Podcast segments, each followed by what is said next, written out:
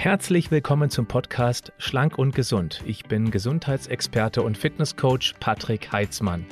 Dieser Podcast ist mir eine Herzensangelegenheit, weil ich dich unterstützen möchte, dass du noch fitter, gesünder und schlanker wirst. Schön, dass du mit dabei bist. Timo Osterhaus ist Arzt und Experte für ganzheitliche Gesundheit. Neben seiner schulmedizinischen Laufbahn ist er Therapeut für funktionelle Medizin und beschäftigt sich auf diesem Gebiet viel mit den Themenschwerpunkt der chronischen Erkrankung und der Verbesserung der persönlichen Anpassungsfähigkeit. Zu seinen Spezialgebieten zählt die orthomolekulare Medizin, die Darmgesundheit und die hormonelle Ungleichgewichte. Bei der Arbeit mit Klienten und Patienten lässt er seine Vorstellungen seines ganzheitlichen Gesundheitsansatzes anfließen. Ergänzend ist Timo stets bemüht, sein Wissen als Dozent und Referent im Gesundheitswesen verständlich und anschaulich weiterzugeben, wobei das deutlich untertrieben ist, denn ich beobachte ihn schon etwas länger auf Instagram und was er da so komprimiert von sich gibt, ist einfach nur ganz großartig. Klare Empfehlung. Ich werde auch den Link in die Show Notes des Podcasts beziehungsweise auch in die Videobeschreibung mit einbauen. So, und er ist auch äh, der Gründer von Mathletics Academy und den Menschen einfach zu mehr Verständnis von ganzheitlicher Gesundheit ein bisschen näher zu bringen. Ich bin wahnsinnig froh, dass er heute Zeit hat.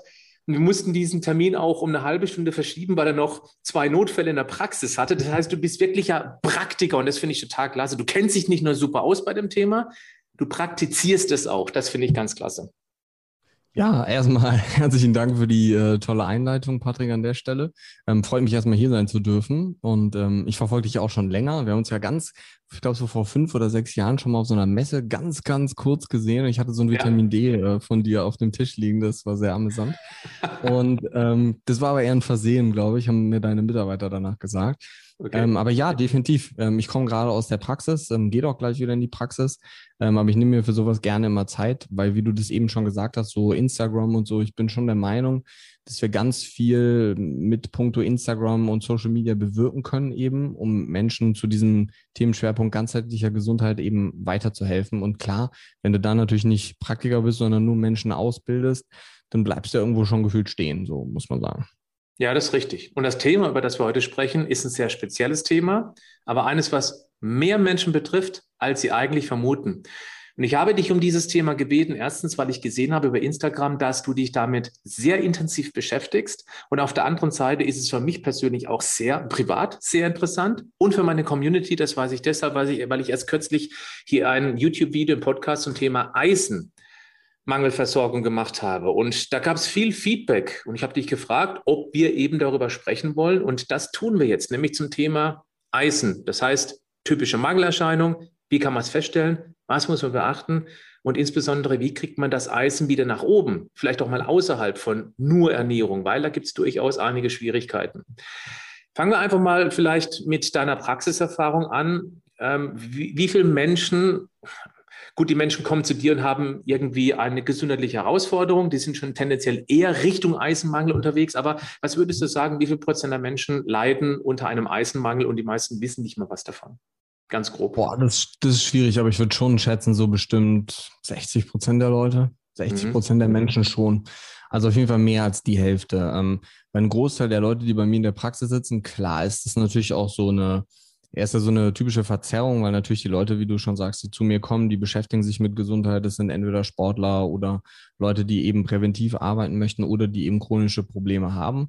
Und das spielt Eisen sehr häufig ein, ja, eine, eine sehr große Rolle, muss man sagen. Aber ich messe auch ganz viele Leute, die kein Problem haben, die sagen so, sie wollen eben ähm, sehr witziges Beispiel gestern zum Beispiel mein Kameramann, der meinte so, oh ja, komm, Timo, lass mal eine Blutanalyse machen. Jetzt, ich filme die ganze Zeit mit dir alles. Genau, super Eisenmangel, ja. Mhm. Und ähm, grundlegend jetzt erstmal ein junger Mensch, 25, kein Grundproblem, nicht Vegetarier, nicht Veganer, ähm, mhm. sondern ist auch ganz normal vom Prinzip. Ähm, Sportler, Eisenmangel, Ferritin von 30, so ist so der Blutwert, den man bestimmen sollte. Ähm, und ähm, das ist schon, es haben extrem viele Leute ein Problem mit Eisen. Und so das führende Symptom, was die Leute eigentlich immer haben, ist Energiemangel. Ne? Und das ist eigentlich so das Führendste. Wenn es um Eisen geht. Eigentlich haben das mehr Frauen als Männer, so logisch wegen der Periode, klar, ja, weil die Frauen verlieren Blut und im Blut ist Eisen drin. Und ähm, oder ist so der, der Hauptstoff der roten Blutkörperchen im Hämoglobin, das Eisen. Und wenn das nicht da ist, dann können die roten Blutkörperchen nicht richtig potent produziert werden. Und wenn ich eben auch viel Blut verliere, verliere ich halt auch viel Eisen und dann muss ich viel aufnehmen oder viel nachproduzieren. Mhm. Und ähm, ja, 60 Prozent ist, ist vielleicht noch untertrieben, muss mhm. man sagen. Ähm, aber ich würde mal schätzen, so roundabout. Spannend ist ja, viele haben Eisen in Verbindung mit, ist wichtig für rote Blutkörperchen, Sauerstoff, das haben sie irgendwo schon mal aufgeschnappt. Eisen mhm. geht weit darüber hinaus. Es ist an unglaublich viel enzymatischen Prozessen beteiligt. Und wenn es da eben einen Mangel gibt, dann kommt es eben zum Energiemangel. Energiemangel bedeutet ja, dass unsere Mitochondrien, die Kraftwerke der Zellen, dass die nicht genügend ATP ausspucken. Und das hat eben häufig, natürlich nicht nur, aber eben mit einem Eisenmangel zu tun. Bevor wir darüber sprechen, wie wir, also welche Werte wir messen müssen, vielleicht mal über die Werte sprechen. Gehen wir einfach mal von diesem Ferritin aus. Ferritin ist ja praktisch der Wert des Eisenspeichers. Mhm. Wo, genau. wo würdest du sagen, fängt es erst einmal an, Männlein wie Weiblein interessant zu werden? Also welcher Wert sollte mindestens aus deiner Erfahrung erreicht werden? Also aus Studien können wir ganz klar sagen, weil man muss, man muss ja sagen, so man sollte schon so eine wissenschaftliche Grundbasic haben und mhm. sich das als Grundvoraussetzung nehmen und dann Erfahrungen mit oben drauf packen. Wir wissen aber aus Studien ganz klar, ähm, dass ab einem Ferritin von unter 50, also 49, roundabout 50, ähm, Probleme wie brüchige Fingernägel, Probleme mit der Haut, aber vor allem auch Haarverlust. Das ist so ja. ein ganz typisches Symptom, ja. kreisrunder Haarverlust zum Beispiel. Ähm, das ist neben diesem Energiemangel mit das häufigste, was die Leute haben, die zu mir kommen. Timo, Marc, ähm, äh, wollen wir ganz kurz noch erklären, warum eigentlich Haarverlust? Man denkt, Eisenhaare, hm. es ist ja so, dass Eisen eben ähm, auch Haare auch Eisen benötigen und der Körper arbeitet da nach der Triage. Das bedeutet, ja, genau. Er hat eben Systeme, die zuerst bedient werden müssen, die viel wichtiger sind. Haare sind jetzt, naja, für die Optik wichtig, aber nicht fürs Überleben. Also werden die Haare sozusagen abgeworfen, um die nicht unnötig mit Eisen zu versorgen, um eben andere Systeme zu bedienen. Ja, absolut. Das ist ja, letzten Endes macht unser Körper das ja immer, ne? Ähm, dass er irgendwie versucht, eine Prioritätenliste quasi zu machen und das, was fürs Überleben notwendig ist. So, ja, Haare haben eine Funktion, ne? gerade Tastsinn, äh, wenn es um die Sensorik geht, aber auch um, um, ähm, um Erfrierung ähm, zu vermeiden, ne? logischerweise. Aber das ist jetzt erstmal primär nicht in diesem Moment lebensnotwendig. Wie du schon sagst, Energie ist viel wichtiger. Und Eisen ist natürlich auch Baustoff von Haaren, aber vor allem in der Haarwurzel dafür verantwortlich, dass die Haare festgehalten werden. Und wenn okay. du dann kein Eisen hast, dann fallen die Haare vom Prinzip her aus. Also typisch so Haare bürsten und du hast nicht das Gefühl, da sind so drei, vier Haare wie so typisch in der Bürste drin, sondern eher so 40 oder so. Mhm. Das ist so ganz typisch dann. Okay, und dann geht man zum Arzt und lässt es messen. Ferritin ist ein Wert, aber nicht der alleinige Wert, vielleicht auch ein wichtiger Punkt, aber es ist das, was man eben relativ einfach und auch günstig rausbekommen kann, auch wenn man Selbstzahler sein muss. Ich weiß gar nicht, was ja. es beim Arzt kostet. Ferritin. 12 Euro, glaube ich. Wie viel? Ja. 12 Euro ungefähr. Ja, also das sollte man also von Labor zu Labor ein bisschen unterschiedlich. Man muss sagen, so diese ganze Eisendiagnostik kann sehr kompliziert sein. Also mhm. von Ferritin, Transferin, löslichen Transferin-Rezeptor und so. Ich muss ehrlich und offen gestehen, ich mache das nie, mhm. weil der Ferritinwert ist Ei, oder ich mache das, sagen wir nicht nie, weil ich mache es ganz selten, weil der Ferritinwert ist immer der aussagekräftige Wert. Und alle Ärzte, die ich kenne, die so arbeiten wie ich, arbeiten eigentlich zu 99 Prozent mit dem Ferritinwert. Ganz wichtig, nicht mit dem Eisenwert. Das ist so der unaussagekräftigste Wert im Blut, den es überhaupt gibt. Ich weiß nicht, wofür ich den jemals überhaupt benutzt habe. Ja. Der ist dann dabei. So, da kann so schwanken. Ja, das ist so. Also wenn du morgens Haferflocken gegessen hast, dann ist der auf jeden Fall hoch, ja, wenn du genügend Eisen aufgenommen hast zumindest. Mhm. Ähm, und deswegen Ferritin ist so der Wert, der wichtig ist. Vom Prinzip her verhält sich das Transferin, das ist so, ne, das Ferritin ist so der Eisenspeicher, so, der wird gespeichert letzten Endes, das Eisen im Ferritin und wird dann über Transferin, das ist so dieses Transportmolekül, mhm, wird dann letzten Endes an die Zelle ähm, dorthin transportiert, wo es hin soll.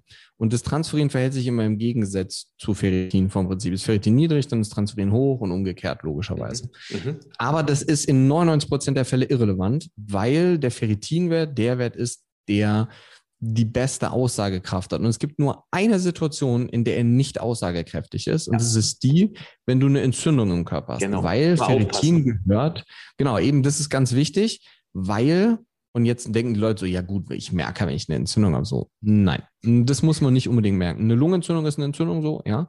Ähm, aber wenn du eine chronische, schleichende Infektion hast, und das ist so grundlegend das Problem unserer Nation momentan, diese stillen Infektionen, ich habe gesehen, du hast da ja auch gerade ein YouTube-Video zu gemacht, ja. ähm, also diese stillen Low-Grade Inflammation, die es gibt durch Darm und Co. bedingt, ähm, die können den Ferritinwert auch anheben. Aber, und jetzt kommt das große Aber, wenn ich einen Ferritin sehe von 60 und ich sehe, da ist ein bisschen Entzündungswert, dann würde mir das ja sogar sagen, der Ferritinwert wäre eigentlich ohne die Entzündung noch niedriger. Noch niedriger. Ja? Und das ist dann, da brauche ich dann auch nicht den Rest messen. Und Timo, das ist vielleicht ganz wichtig. Das heißt, wenn man Ferritin misst, sollte man zeitgleich einfach nur zur Vorsicht immer noch aus meiner Sicht das HS-CRP messen. Nicht genau. das CRP, lieber das nee. High Sensitive C-reaktive genau. Protein, also HSCRP. Das ist viel sensitiver und dann, wenn der relativ niedrig ist und Ferritin ist eben dann vernünftig hoch, sagt man, hey, klasse, also das ist es nicht, woran ich ähm, Müdigkeit äh, entwickle. Ja, definitiv. Aber definitiv. Man HS sollte eben unbedingt wichtig, ähm, ja, auf jeden Fall. Also definitiv, das, ich sehe es auch ganz oft, wenn Leute so mit Laboren kommen und mit Ferritin denken schon so, boah, ja, mega, aber dann halt keine Entzündungswerte und dann denke ich so, okay, nichts, ja. Ähm, wie willst du das jetzt auswerten? Ähm, viele Labore nennen es auch gar nicht mehr HS, sondern WR für Wide Range CRP, ah. so ganz viele. Mein Labor zum Beispiel. Ähm, ich habe es dann Ewigkeiten gesucht. Ich habe gedacht, so, hä, vor zwei Wochen hatten wir noch HS und äh, jetzt gibt es nicht mehr. Und ähm, das muss man dann immer wissen. Aber wichtig, diese beiden Werte sind die, die du bestimmen solltest, wenn du deinen Eisenspiegel individuell bestimmen möchtest. Und da kann man schon sagen, so Frauen 80 bis 120 bis 130, da solltest du dich befinden. Und okay, Männer und jetzt wird spannend. Entschuldigung, Timo, du hast gesagt 50, das ist das Minimum, was man haben sollte. Drunter ja. ist Kacke, mal auf gut Deutsch gesagt, okay? Und ähm, ja. Frauen, sag nochmal die Werte, weil ich glaube, die sind besonders wichtig. 80 bis 120, mindestens. Mindestens. Ja. Was ist höchstens? Genau. Gibt's das ja, auch? also so 150 äh, bei Frauen, 200, 150, 180 ist schon so dieses obere Limit, weil zu viel Eisen kann auch wieder Probleme machen. Ja, der Referenzwert ist sehr hoch bei Eisen, der geht ja so bis 200, 300 roundabout. Ähm, man muss sagen, die Referenzwerte sind halt ja immer das Problem. So, das ist so, ich glaube, das Problem der klassischen Medizin, so ja. die Referenzbereiche, weil da sind ja nur die Leute drin, die krank sind eigentlich, äh, muss man sagen, oder die bilden diesen Referenzbereich. Und so Frauen 150, 180, das ist so das obere. Bei mhm. Männern kann man sagen, 100 bis 150, das sollte man mindestens haben. Und mhm. so 200, 220, das ist dann auch noch vollkommen legitim. Wow, also ich habe zum Beispiel einen Wert von knapp über 100. Ja. Und deswegen habe ich mich auch ganz besonders auf dieses Interview gefreut. Ich bin jemand, der nicht ganz so viel Fleisch isst. Ähm, ja. Ich nehme unregelmäßig Eisen als Nahrungsergänzung, mhm.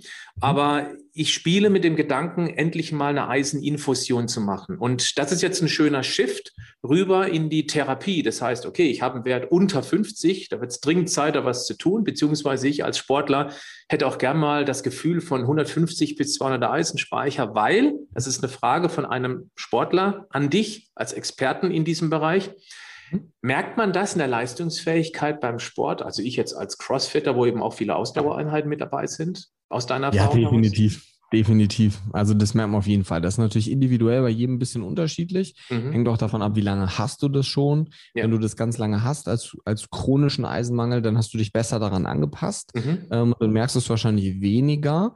Wenn das akuter ist, merkst du es viel schneller. Also den Mangel meine ich jetzt, den ja, merkst klar. du dann. Ne? Mhm. Wenn, wenn er langsam entsteht, dann passt du dich ja halt besser dran an. So wie Gewichtsabnahme ist ja das Gleiche. Wenn du 10 Kilo von heute auf morgen verlierst, denkst du Spiel, oh mein Gott. Und über ein Jahr denkst du so, okay, gut, ähm, ne, da geht mehr. Ähm, aber ja, du merkst das auf jeden Fall. Ne? Ist, ähm, genau, also Menschen, die Extremmangel haben, ja. die merken ja. den schnellen Anstieg durch die Infusion auf jeden Fall. Bei Sportlern muss man sagen, die merken aber fast sogar teilweise noch mehr, weil die eine sehr gute Interozeption haben. Also die haben ein sehr gutes Körperwahrnehmungsgefühl.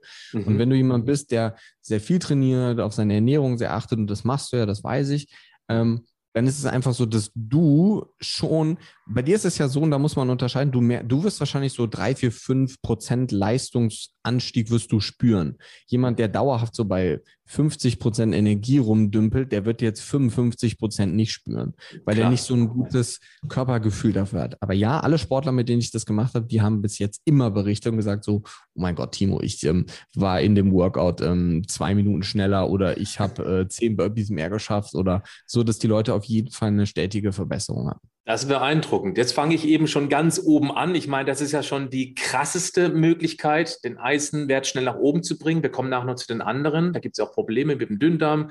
Nur eine kleine Stelle, wo es nicht richtig aufgenommen mhm. wird, wenn die vielleicht entzündet ist, aber nachher. Ja. Beim Thema Eiseninfusion, wie schnell würde man da so ein Ergebnis spüren? Jetzt nicht nur ich, auch so generell. Reicht da, wenn man einmal eben die Nadel reinhaut, hat man am nächsten Tag so, oh, was ist jetzt los? Ja, das ist, das ist total unterschiedlich. Ähm, also das kannst du pauschal jetzt nicht sagen, wann merkt man das. Das hängt davon ab, wie schlecht dein Eisenwert vorher ist. Also ich habe Leute, die haben einen Eisenwert von 3,7 zum Beispiel. Also nicht Eisen, sondern Ferritin. Ne? Die haben Ferritin von 3,7. Die merken das so nach einer Infusion. Ich habe aber auch Leute, die einen Ferritinwert von 29 haben, die das drei Stunden später schon merken. Mhm. Ähm, und die sagen so, ähm, Timo, es ist 23 Uhr, ähm, wo genau soll ich mit meiner Energie gerade jetzt ähm, hin? ähm, ne, und das ist, das ist total genau Purps mal um 23 Uhr. Ja. Ähm, das wäre für einen Cortisolspiegel nicht so optimal. Dann, das ist aber, richtig. Ähm, nee, aber das ist total unterschiedlich. Aber ich ja. habe eigentlich niemanden, der das nicht merkt. Also Stark. gar keinen. Der, ne, und selbst wenn du drei Tage oder vier Tage später sagst, boah, ich muss sagen, ich, ich kann viel besser schlafen gerade irgendwie vom Gefühl her, weil Schlafen ist ja auch ein energiekostender Prozess. Die Leute denken ja immer so, das ist nur so Erholung, ist ja energiekostend eigentlich. Das ist Reparatur, ja klar. Mhm. Genau, das ist Reparatur. Und ähm, wenn du dann mehr Energie, mehr ATP, wie du eben gesagt hast, in den Mitochondrien produzieren kannst, kann diese Energie besser genutzt werden. Das heißt, du kannst besser schlafen. Ähm, aber es gibt auch Leute, die nach einer Woche dann berichten, sagen, sie kommen viel besser aus dem Bett, die Konzentration wird viel besser. Sie haben nicht das Gefühl, sie fahren die ganze Zeit hinter so einer beschlagenen Autoscheibe irgendwie durch den Tag hindurch. Und ähm, das ist total unterschiedlich. Das ist so ein bisschen wie diese Triage, die du angesprochen hast. Mhm. Je nachdem, wo im Körper man die Mängel am ehesten bemerkt, ist es am häufigsten so, dass man dort dann am ehesten auch die Besserung verspürt. Ne? Also wenn Energie so das Hauptproblem ist, der, beim anderen ist es Schlaf, beim anderen sind es die Haare, die Nägel, die Haut. Ähm, ganz viele Dinge verbessern sich dadurch. Und das Allerkrasseste ist, und das ist das, was damit ganz eng zusammenhängt, was ich dann sehe, wenn ich dann Wochen später den Eisenwert ähm, bestimme, dass sich ganz oft Schilddrüsenwerte verbessern. Und genau darum ging es letztendlich in diesem YouTube und Podcast Artikel, den ich da veröffentlicht habe, dass eben Eisenmangel sich ganz häufig gewaltig auf die Schilddrüse auswirkt. Und alles, was die Schilddrüse niederknüppelt, also die Wirkung davon, kostet uns Energie. Und daher kommt letztendlich auch dieser Energieboost, weil eben die Schilddrüse dann wiederum besser funktioniert und noch ein paar andere enzymatische Geschichten. Ähm, bleiben wir ganz kurz noch bei der Infusion, weil es eben schon der krasseste Eingriff ist. Aber ja wo kann man das machen? Weil wenn man zum normalen Hausarzt geht, die meisten haben das noch nie gemacht und trauen sich möglicherweise auch nicht, weil ich glaube, es gibt auch Nebenwirkungen, die extrem selten sind. Aber ich habe das gerade bei meinem Hausarzt mal angetestet und er sagte mhm. eben auch, ja, aber da kann man eine allergische Reaktion haben. Wie oft hast du das in deiner Praxis bisher erlebt? Zero. Ja. Hat er nämlich übrigens auch gesagt. Aber man muss ja erstmal warnen, dass irgendetwas ja. theoretisch also es gibt von vor, von vor, ich bin es heute Morgen während der Eisen, ich habe heute Morgen auch Eiseninfusion gemacht ähm, und ähm, bin da während der Eiseninfusion auch danach gefragt worden, beziehungsweise ich die Kamera angemacht und mir die Insta-Story vor die Nase gehalten und mich genau das Gleiche gefragt, warum ist das so? Ähm, und man muss sagen, es gibt ganz viele Studien von, oder das heißt ganz viele, einige Studien von, von mehreren Jahren, also so 10, 20 Jahre her, wo mit einem bestimmten Produkt gearbeitet wurde und der Eisenspeicher oder der Ferritinwert ähm, erhöht werden sollte. Und da gab es allergische Reaktionen. Jetzt muss man sagen, diese allergischen Reaktionen waren aber nicht so 50 Prozent der Leute hatten eine allergische Reaktion, ähm, sondern das war schon ein Bruchteil der Menschen, die das hatten. Aber, und jetzt kommt das große Aber, dass dieses Produkt, mit dem die Studien gemacht worden sind, ich zum Beispiel nicht benutzen würde, mhm. sondern ich benutze ein Produkt, das ähm, Venofair in dem Fall jetzt. Sagst du nochmal schön langsam, damit sich das jeder aufschreiben und merken kann? Genau, ähm, Venofair. Veno, wie schreibt man das? Mit V wahrscheinlich? V-E, genau, V-E-N-O und dann F-E-R. Venofair. Ähm, so heißt es. Und ähm, vom Grundprinzip her, man kann da ganz viele Ampullen infundieren. Ich mache immer nur eine. So, also langsam, Step für Step ähm, den Wert erhöhen. Und ähm, man muss sagen, ich kenne niemanden, der mit diesem Produkt arbeitet, der das auf eine spezielle Art und Weise infundiert, der das langsam macht und Co., ähm, noch andere Mikronährstoffe dazu gibt, der damit jemals Probleme hatte. Ich kenne niemanden und ich kenne wirklich einige in dem Bereich, die das machen. Mhm. Ähm, und diese Angst, die viele haben, die davon berichten, haben das so gelernt. Die haben es selber noch nie gemacht, berichten aber dann über diese Angst trotzdem weiter. Ja. Und das ist natürlich so ein Problem. Ähm, das ist so, wie wenn jemand sagt, so Kniebeugen sind schlecht für die Knie. Und dann sagt irgendjemand so, boah, ich habe noch nie eine Kniebeuge gemacht, aber ich habe gehört, es ist schlecht für die Knie. Schlecht. Ja, okay. ja, Schönes Beispiel. Ja. Die beste Frage in so einem Konsens ist immer, warum? Finde mhm. ich. Wenn dir das jemand nicht erklären kann, warum ist das, ja, das habe ich so gelernt, so, ja, dann weiß ich nicht, ob ich dieser Aussage dann so vertrauen würde. Ich habe sehr gute Erfahrungen damit. Klar, es gibt Nebenwirkungen, aber frag dich jetzt mal, wie oft hast du schon Ibuprofen oder Novagin genommen? Novagin ist in Amerika zum Beispiel verboten, wegen der häufigen Nebenwirkungsrate. Gibt es in Amerika gar nicht. Mhm. In Deutschland wird das dauerhaft genommen, ja. Okay. Ähm, ne? Und das ist so, das ist halt der Ansatz. Die Leute haben viel weniger Angst vor Tropfen und Tabletten, aber halt vor diesem in die Vene direkt in den Körper rein. Ja, klar. Dafür haben die Leute einfach mehr Angst, muss man sagen. Sollte schon einfach auch okay. Machen. Und da ist eben genau die Frage an dich. Ähm, wo sitzt du eigentlich mit deiner Praxis? Ähm, in Bonn, also in der Nähe von Köln. Also gut, hast einen sehr großen Einzugsgebiet, auch gerade für meine Community. Ich werde natürlich auch deine Praxis verlinken, Shownotes, eine. Videobeschreibung, dass es eben vielleicht vertrauensvoll direkt bei dir machen können, wenn sie sowas interessiert. Ähm, aber jemand, der wie ich aus Freiburg kommt beispielsweise. Klar, mein Hausarzt würde es machen, weil er mir vertraut, weil er weiß, ich kenne mich sehr gut aus, besser als er in diesem Bereich. Das weiß er auch mhm. mittlerweile. Deswegen macht er solche Experimente mit mir mit. Aber das macht nicht jeder Hausarzt mit, wenn da irgendjemand kommt und sagt, ich hätte gern Eisen. Wie geht man da vor? Hast du vielleicht eine Idee? Ja, das ist tatsächlich eine der häufigst gestellten Fragen, die ich kriege, auch bei Instagram. Und es ist sehr schwierig, darauf zu antworten, muss man ehrlich sagen, weil ähm, das ist so, überleg dir mal, ähm, du hast ein Auto und du fährst mit dem Auto in die Werkstatt und du sagst dem, dem Mechaniker irgendwie, hier, das soll alles gecheckt werden und so. Ähm, du hast das Gefühl, da ist irgendwas an den Zündkerzen oder irgendwie so. Und der guckt sich das an und sagt, nee, die Autofarbe mag ich nicht. Die ist rot. Ich behandle nur grüne Autos. So, Zylinder, das kann ich auch nicht. Ähm, und das ist so, ich weiß nicht, würde ich den überzeugen und sagen, doch, ich will aber, dass du dir die Zylinder anguckst? Hm, keine Ahnung. Mhm. Für mich ist es so, und ich will jetzt nichts gegen andere Ärzte sagen und sagen, die sind schlecht oder so, aber wenn ich jemanden Fokus, suchen klar. würde, genau, die haben einen ganz anderen Fokus. Ne? Ähm, aber wenn ich mal jemanden suchen würde, der ähm, im Gesundheitsbereich, im präventiven Bereich, auch im Leistungsoptimierungsbereich mit mir arbeitet und der arbeitet nicht mit Infusion, dann wäre ich schon raus. Mhm, Weil das okay. ist die beste und schnellste Methode, dir dabei zu verhelfen, ähm, gewisse Mängel und Co. aufzufüllen, weil wenn der Darm wieder nicht richtig funktioniert, kannst du ein Supplement nehmen, was du willst. Das kommt vielleicht gar nicht an. Und die meisten Kollegen meinerseits sind dann ja auch sogar gegen Supplemente. Und dann wäre ich komplett raus aus der Nummer. So, und das muss man sich halt überlegen. Will man jemanden überzeugen? Ähm, ich würde lieber jemanden haben, der die gleiche Sprache spricht wie mhm. ich. Und weil das mir zu anstrengend wäre, ständig zu erklären, so du, das muss so und das muss so und so. Wenn man, hey, wenn man erkältet ist, kann man ja trotzdem zu dem weitergehen. So. Ja. Das ist ja vollkommen okay. So, man kann ihm ja auch weiter vertrauen. Ich würde zu dem einfach sagen, du, ich würde in dem Bereich gerne was machen. Bist du offen dafür? Ich habe jemanden, ähm, der mich unterstützen würde, der mir das zeigen würde. Ich schicke zum Beispiel einigen Leuten Infusionen zu und der Hausarzt infundiert es dann genauso, wie Ach, ich das sage. Das okay. funktioniert manchmal auch, es funktioniert nicht immer, ähm, aber das hängt so ein bisschen davon ab. Ähm, und da muss man sich halt überlegen, will man denjenigen überzeugen? Ist derjenige vielleicht auch jemand, der offen ist, wie jetzt dein Hausarzt, ne? Der sagt so, hey, cool, ähm, der Patrick kennt sich da aus und so, lass doch mal probieren. Mhm. Ähm, weil das ist ja auch das, nur so kommst du ja weiter. Ich habe ja irgendwann auch mal die erste Eiseninfusion gemacht. So, Klar. Ne? Und ähm, wenn du jemanden hast, der offen ist, mega cool. Das ist ja der Grund, warum ich dann vor, letztes Jahr gesagt habe, ähm, ich gründe jetzt eine eigene Akademie und da sind einige Ärzte zum Beispiel drin, die die Ausbildung machen bei uns, die zwar für Trainer und Therapeuten ähm, abgelegt ist, da geht es nicht um Infusionstherapien, aber da geht es dann auch um Infusionen. Ja? Und ähm, das ist so, ähm, es, es wird schon viel besser, muss man sagen. Also es sind schon viel ja. mehr, die das machen. Ich habe heute Morgen bin ich bei Instagram verlinkt worden, wie jemand, ähm, der das scheinbar von mir hat, mit dem Eisen beim Hausarzt sitzt und eine Eiseninfusion bekommt. Ach, klasse. Sehr gut. Und man sollte vielleicht auch erwähnt haben, dass man ja auch das bei Heilpraktiker machen kann.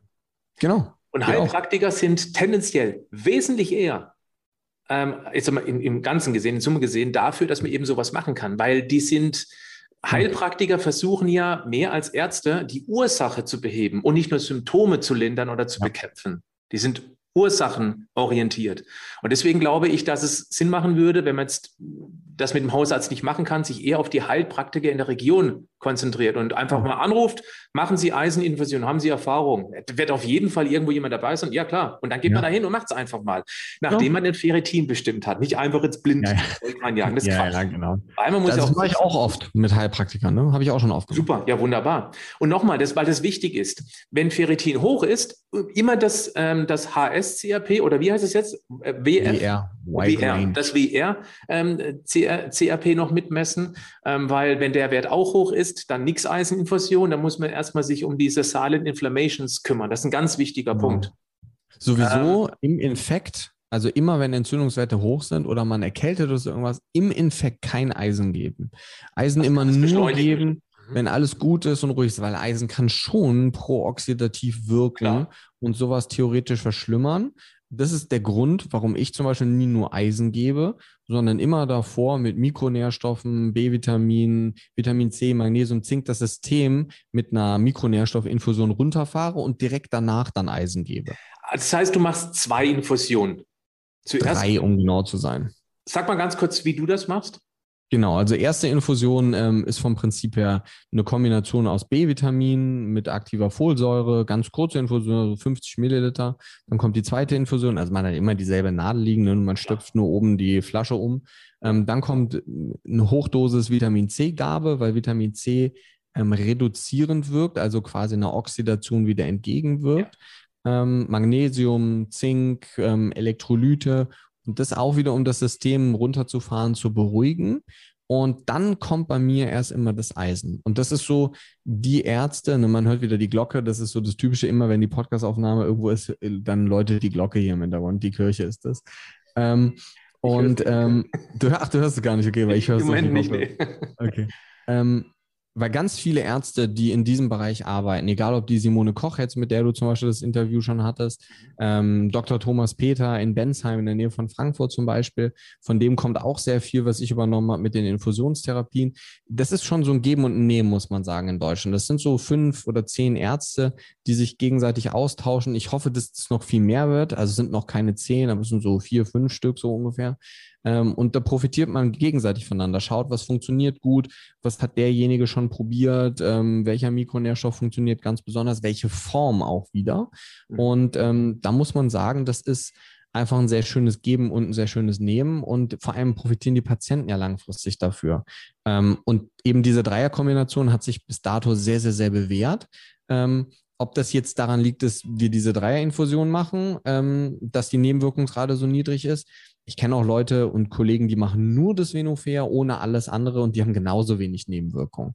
Aber sind wir realistisch, die Leute, die einen Eisenmangel haben, haben meistens auch einen B12-Mangel, die haben einen Grundmängel im System und es ist sowieso gut, antientzündlich zu arbeiten und hochdosiertes Vitamin C ist dann eine sehr, sehr, sehr einfache Methode zum Beispiel. Mhm. Wir haben jetzt sehr viel über diese Infusion gesprochen und ich hoffe, dass auch die immer noch mit dran geblieben sind, die sich auf gar keinen Fall eine Nadel im Arm reinstechen lassen möchten. Deswegen lass uns jetzt mal sprechen, was wir eben sonst noch tun können, um das Eis nach oben zu bekommen. Standard ja. ist natürlich tendenziell rotes Fleisch, wobei das für Frauen immer mit einem dicken Fragezeichen dran ist, ob man da wirklich mhm. viel rotes Fleisch essen sollte. Und äh, Vegetarier mhm. und Veganer fallen ja komplett raus. Nenn noch mhm. so ein paar andere Ideen, die du da mitgeben könntest. Ja, ähm, also es ist immer spannend, dass die, weil die meisten sagen nämlich auch immer dann so, ja, rotes Fleisch, Fleisch. Ich muss sagen, in Fleisch ist gar nicht so viel Eisen drin, wie man denkt. Haferflocken zum Beispiel haben viel mehr Eisen als rotes Fleisch. So, ja. Aber das, ähm, klar, zwei, das dreiwertige Eisen. Genau, das ist dann eine andere Form von Eisen. Ne? Das ist dann wieder wichtig zu beachten. Mhm. Das Allereinfachste und das Allereinfachste mit den wenigsten Nebenwirkungen, die wir machen können, ist, immer zur Mahlzeit Vitamin C zu nehmen. Ja. Weil roundabout 200 bis 400 Milligramm Vitamin C zur Mahlzeit erhöhen die Eisenaufnahme um circa 80 Prozent. Wow. Weil das Eisen einfach das, ähm, das Vitamin C schützt das Eisen quasi, mhm. so vor Oxidation. Ja, Kaffee zum Beispiel oder schwarzer Tee macht genau das Gegenteil, weswegen man zum Beispiel vor und nach der Mahlzeit eine Stunde davor, eine Stunde danach eigentlich keinen Kaffee trinken sollte, weil Koffein sorgt dafür, dass das Eisen in die Form umgebaut wird durch Oxidation, die unser Körper nicht aufnehmen kann. Und das ist dann ein Grundproblem. Eine weitere Sache, die man machen könnte, neben Vitamin C, das funktioniert sehr, sehr gut, ist ähm, Eisen zu nehmen. Also Tabletten, wo Eisen drin ist. Rate ich immer von ab, ähm, würde ich nicht machen, weil die Nebenwirkungsrate enorm hoch ist. Und du hast ja gerade eben schon mal so ganz kurz dieses Dünndarm-Thema angesprochen. Mhm. Ähm, Eisen macht eine enorm große Potenz an Nebenwirkungen im Magen-Darm-Trakt. Man muss das nüchtern aufnehmen morgens, damit es richtig aufgenommen wird. Dann macht es aber noch mehr Nebenwirkungen. Dann nehmen es die Leute wieder nicht, dann funktioniert es nicht. Und lieber, ich bin immer ein Freund davon, nicht so alles etwas zu machen, was so 100% perfekt ist, sondern lieber was, was ich 100% perfekt in meinen Tag integrieren kann. Und Nebenwirkung ja. ist etwas, was ich integrieren möchte, also ja. dass sie nicht auftreten. Ähm, und deswegen würde ich persönlich niemandem zu Eisentabletten, wo wirklich nur Eisen drin ist, raten. Es gibt ganz viele Firmen. Ja, was soll ich sagen? Eines muss ich sagen, meine Firma Beta Moment, wir haben ja auch ein Eisenpräparat und wir haben uns viel damit beschäftigt und wir haben eine ganz spezielle Eisenverbindung, die eben genau das nicht macht, diese mhm. Nebenwirkung. Wir haben das rauf und runter aus der Community gehört, dass sie eben sowas wie Ah, wie heißt es? Lacto, da, äh, nee, da gibt es. Äh, Ferri, Ferri, ach, keine Ahnung, wie das heißt. Typisches Eisenpräparat mit mhm. ganz unangenehmen Nebenwirkungen mit Magen-Darm-Beschwerden eben. Und wir haben viel recherchiert, haben da ein Produkt an den Markt mhm. gebracht. Das Was war, ähm, oh, da müsst ihr jetzt mal nachgucken. Ich habe schon lange nicht mehr es ist ein, mhm. eine ganz spezielle Eisenverbindung. Da erwischt mich jetzt auf dem falschen Fuß. Es gibt, es gibt, es gibt ganz viele Eisenverbindungen, die diese Probleme nicht machen. Ja. Aber, und das war jetzt das Dritte, was ich sagen wollte, ja. aber es gibt sehr viele Supplement-Hersteller, und das war das, worauf ich hinaus wollte, die sich sehr viel mit dem Thema Eisen beschäftigt haben, wo die richtige Eisenverbindung drin ist, die keine mhm. Magen-Darm-Beschwerden macht, oder wo die Eisenmenge niedriger ist und gleichzeitig Vitamin C wieder mit ja. drin ist. Mhm. Das wäre so die Möglichkeit, was man machen könnte. Aber diese typischen schulmedizinischen Eisenpräparate, die meinte ich eben, die ja, ja. So nicht die machen, machen Probleme. Würde. Die machen nämlich Probleme. Und das ist ja, wenn du jetzt ein, normal, ein gutes Supplement-Eisenprodukt empfehlen bekommen würdest von deinem Hausarzt zum Beispiel, dann wäre wahrscheinlich wieder der ganzen Thematik sehr geholfen damit. Aber diese typischen Dinge, die man in der Apotheke kaufen kann, das ist so dieses Standard. Und das macht dann halt sehr, sehr, sehr häufig Nebenwirkungen. Und man muss auch sagen, dass das Eisen im Dünndarm in einem sehr kurzen Streckenabschnitt resorbiert wird. Mhm. Und wenn der eben aufgrund einer chronisch entzündlichen Erkrankung, Morbus Crohn beispielsweise, ähm, wenn da Probleme bestehen mit Entzündung, dann kann es sein, dass man eben regelmäßig Eisentabletten nimmt, regelmäßig eben auch dann Haferflocken isst und sogar auf Vitamin C achtet, aber es kommt halt nichts äh, in größerer Menge an. Hast du da eine Idee, wie man dann dagegen vorgehen könnte? Oder anders gefragt, ich mache das vielleicht mal einen Monat lang, lasse dann mein Ferritin ein zweites Mal checken, merke, da passiert nichts. Ja. Nach einem Monat sollte sich schon ein bisschen was getan haben, zumindest. Ja, auf jeden Fall. Das, ich denke auch so, das ist ein großes Problem, dass wir was machen und dann viel zu spät wieder messen. Dass wir sagen so, ja, ähm, wir, wir, wir machen irgendeine Intervention, so wie jetzt gerade Eisenpräparate nehmen zum Beispiel, und dann messen wir, ja, kommen sie in sechs Monaten nochmal so. Warum? Warum messe ich nicht nach vier Wochen, so wie du jetzt gerade gesagt hast? Da würde ich ja sehen, dass sich am Eisenwert oder am Ferritinwert was tut, weil der sollte schon hochgehen. Wir haben so einen elf Meter langen Darm ungefähr, so 20, 25 Zentimeter Abschnitte, wo Eisen aufgenommen werden kann. Und klar, Morbus Crohn ist jetzt ganz extremes Beispiel, Colitis ulcerosa ja auch. Mhm. Aber ganz viele Leute, auch mit Zöliakie, ganz viele Leute, die einen Leaky Gut, also einen durchlässigen Darm und dadurch auch chronische Entzündungen, auch diese Low-Grade Inflammation Sache haben und eine Verschiebung von verschiedenen Darmbakterien haben, nehmen das auch nicht auf. Und das ist ja so eines der Probleme unserer Zeit, niedriggradige Entzündung und Darmprobleme. Was bedingt dann wieder Schilddrüse, das bedingt Eisen und das bedingt sich ja gegenseitig alles. Und das ist ja auch so das Problem. Wenn der Darm nicht funktioniert, viel Entzündung da, wird Eisen nicht aufgenommen. Dann kommt die Schilddrüse, Schilddrüse macht eigentlich Magensäure, dann wird Magensäure nicht richtig produziert, dann funktioniert die Verdauung noch schlechter, dann wird der Darm noch schlechter, dann nimmst du noch weniger Eisen auf. Und das ist ja so ein never-ending Story. Also entweder die komplette Low-Grade Inflammation angehen und alles, was mit dem Entzündungsthema hat, in den Griff kriegen. Oder, und das ist das, was ich jetzt machen würde, weil das viel einfacher ist, das System beruhigen mit Eiseninfusionen erstmal und dann dazu führen, dass man gleichzeitig alle anderen Sachen therapeutisch durch Supplemente angeht. Das ist, ich würde immer, wenn ich Vitamin C gebe, äh, wenn ich immer Eisen gebe als Infusion, mache ich immer eine orale Supplementation parallel dazu. Mhm. Nie nur Eiseninfusion, sondern beides dann. Ne? Mhm. Ähm, und das ist, man muss sagen, das funktioniert so gut, dass du je nachdem, wenn du alles gemeinsam in den Griff kriegst, so nach zwei Monaten, sechs bis acht Wochen, irgendwie sowas roundabout, bist du eigentlich da, wo du hin möchtest. Und du hast halt den Vorteil, dass du deine Energiespeicher durch das Eisen auffüllst und dann hast du ja auch viel mehr Energie, dieses ganze Darmthema und Entzündungsthema anzugehen. Weil wenn du das von der anderen Seite machst, auch cool, kann man auch machen, gar kein Aber Problem. Dauert lange. Aber es dauert viel länger, ne? Nix sechs Wochen, acht Wochen, sondern da, zwölf Monate oder so, ja. Und das ist halt ein komplett unterschiedliches Ding, muss man sagen. Lass uns mal so ein bisschen zusammenfassen. Frauen sollten einen Eisenwert von mindestens 100 haben. Männer von mindestens 150, mal ganz grob. Ja. Dann messen lassen, nicht das Eisen, sondern Ferritin. Mhm. Gleichzeitig ja. das WR-CRP. Wenn es eben da ein Defizit gibt, dann ist da eine klare Empfehlung, einen Heilpraktiker oder Arzt suchen, der bereit ist, eben dann entsprechend dieses Venofea zu mhm. induzieren, beziehungsweise vielleicht sogar noch eben dann mit dem Vitamin C, dem hochdosierten und eben dann mit dem aktivierten, mit der aktivierten Folsäure vorher praktisch dann die Gegenreaktion, die, die Oxidationsneigung des Eisens ja. herunter zu reduzieren, damit es eben dann noch ja. ordentlich im System ankommt. Gleichzeitig eben ein hochwertiges Eisenpräparat plus natürlich gesunde Ernährung. Wir nehmen einfach mal als Takeaway mit. Haferflocken sind sehr gut. Dazu eben dann vielleicht irgendwie eine Orange reinschnipseln oder eine Nektarine oder eben auch gleichzeitig eine kompetente Vitamin C Nahrungsergänzung, weil wir brauchen dann schon einen Wert von 100 bis 200 Milligramm Vitamin C jo. und äh, ganz ehrlich, in einer Nektarine und auch einer äh, Orange steckt das nicht drin. Also könnte auch nee, hier in der Nahrungsergänzung. Nicht mehr. Nicht mehr, ja, genau nicht mehr. Richtig. Das war früher alles ein bisschen anders. Genau. Ähm, und damit haben wir schon mal auf jeden Fall eine gute Möglichkeit, relativ schnell zu spüren, nicht nur zu messen, zu spüren, ob es dann tatsächlich bergauf geht, dass man einfach wacher, fitter, belastbarer ist. Und die Haare fallen auch weniger aus.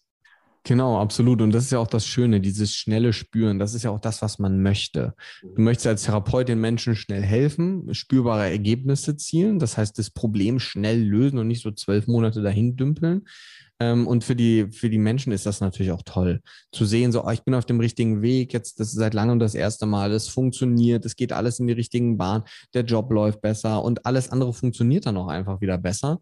Und ähm, das Ganze muss man natürlich durch eine vernünftige ähm, Supplementation von anderen Nahrungsergänzungsmitteln ausgleichen bzw. unterstützen. Mhm. Ich schon ganz klar auch von ärztlicher Seite sagen würde, Supplemente sind die beste Prävention, die man machen kann, langfristig. Ähm, und jemand, der sagt, wir brauchen das nicht, der hat das Grundprinzip so noch nicht verstanden, wie unser System funktioniert. Ähm, man muss natürlich nicht alles machen, aber ich glaube, so wie du das gerade zusammengefasst hast, mit Infusion und Nahrungsergänzungsmittel und gesunder Ernährung und Bewegung dazu, da kommt man schon sehr, sehr, sehr weit mit. Klasse, wunderbar.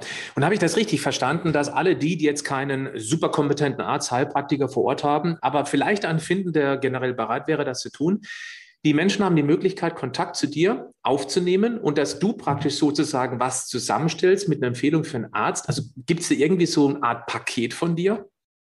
Ja, also wir überlegen, ob wir sowas ähm, in so einer Kombination, wie du das gerade erklärt hast, ähm, zu machen in der nächsten Zeit irgendwann. Wir werden, muss man ehrlich und offen sagen, mit Anfragen überschüttet. Ähm, also wir kommen gar nicht dazu, die Anfragen tatsächlich alle zu beantworten momentan, was, ein, was super schön ist. Aber wir arbeiten gerade im Hintergrund daran, dass die Prozesse so optimal laufen, dass genau das, was du jetzt gerade beschrieben hast, dann nämlich viel besser ablaufen kann. Ähm, wir antworten aber auf alles. Ähm, das heißt, bei Instagram schreiben, per E-Mail schreiben, das kann man definitiv machen. Es kann manchmal ein bisschen dauern, mhm. ähm, aber grundlegend, ähm, das Schlimmste, was passieren kann, ist auch, dass ich sagen kann, so, hey, du habe ich gerade keine Kapazität für, sorry, lass uns in vier Wochen nochmal sprechen oder so. Aber grundlegend klar, melden Nein. und ähm, dann versuchen wir eine Lösung zu finden. Super, Timo. Vielleicht gibt es die Möglichkeit, wenn das Video veröffentlicht wird. Ich meine, das bleibt ja bei YouTube und im Podcast sehr, sehr lange erhalten und es wird immer welche geben, die das eben auch vielleicht ein, zwei, drei Jahre später anschauen, anhören, dass wenn sie dich anschreiben, dass du die möglicherweise auch auf eine Art Liste mitnimmst und genau, das machen wir schon. Das machen wir jetzt schon. Habt ihr schon, super, wunderbar. Ja. Dann schickst du mir einfach den Link. Ich verlinke das gerne eben Shownotes und ja. in die Beschreibung okay. und dann können sie dich anschreiben, dich und dein Team. Und ähm, sobald es eben dann so ein fertiges Paket gibt, dann werdet ihr wahrscheinlich sowieso an alle raussenden. Jetzt gibt es genau. die Möglichkeit für dieses und jenes. Ja, dass genau. man eben hier auf jeden Fall auch einen sehr kompetenten Ansprechpartner hat. Klasse. Ja, sehr gerne. Hat mir großen Spaß gemacht, auch ein super Benefit für mich. Ich bin bei 100 Ferritin. Ich möchte jetzt gerne auf mindestens 150. Und ähm, da werde ich mir von dir nochmal eine ganz persönliche Beratung einfordern. Und zwar genau dann, wenn ich hier auf Stopp gedrückt habe für die Aufnahme. Perfekt. Ja, vielen Dank ähm, für die Einladung, Patrick. Hat mir auch mega viel Spaß gemacht. Und ich mache sowas ja sowieso sehr gerne, deswegen ja auch Social Media. Also vielen Dank auch an alle, die jetzt zugehört haben, die zugeschaut haben. Und ähm, ansonsten ähm, freue ich mich, äh, wenn wir uns bald mal wiedersehen. Klasse. Schöne Schlussworte. Ich wünsche dir alles Gute, dir und deinen Patientinnen. Patienten, genau. gendergerecht. Und ja. in diesem Sinne, bleib gesund, aber mach auch was dafür. Bis dahin. Ciao.